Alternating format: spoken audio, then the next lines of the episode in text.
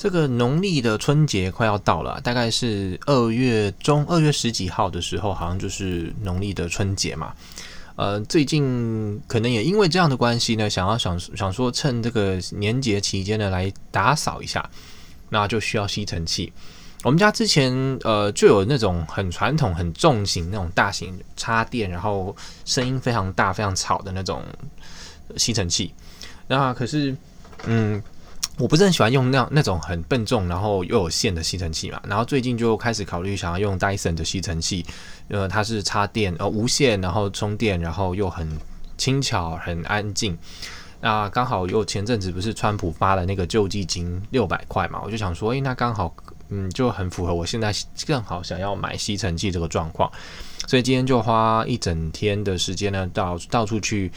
跑了 Target，跑了 Bed Bath Beyond，跑了。呃，Costco 还有还有哪些地方？反正就是到处去去看哦，还有 Best Buy 去看，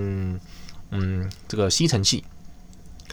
后来刚好在 Best Buy 那一站呢，我就是有实际的体验到，就他有他们有从七号、八号到十号、十一号的这几种型号呢，甚至十一号跟十号还有各种，好像有三种什么 Animal 什么，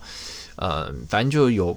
各种型号啦，然后都可以做测试，就实际上拿，然后可以测试，然后刚好那个店员也很热心的跟我做讲解，他也没有要我买，然后他就是很纯粹就分享他的使用心得，他自己是买十 V 十一这个型号，那最新现在是出到 V 十，呃，他自己是买 V 十，然后最新现在是 V 十一这样，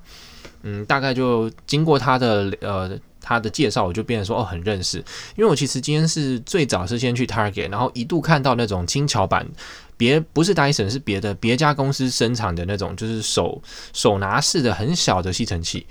后来我才发现说，哦，其实 Dyson 也可以，也可以在经过呃变形组装以后呢，从原本正常尺寸的长的吸尘器变成这种手拿的，是可以的。这样你就可以在车上吸。那这就是刚好是我最近想要的，我想要。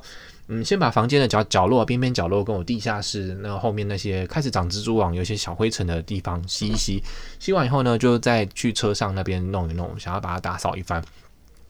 那我我当初可能预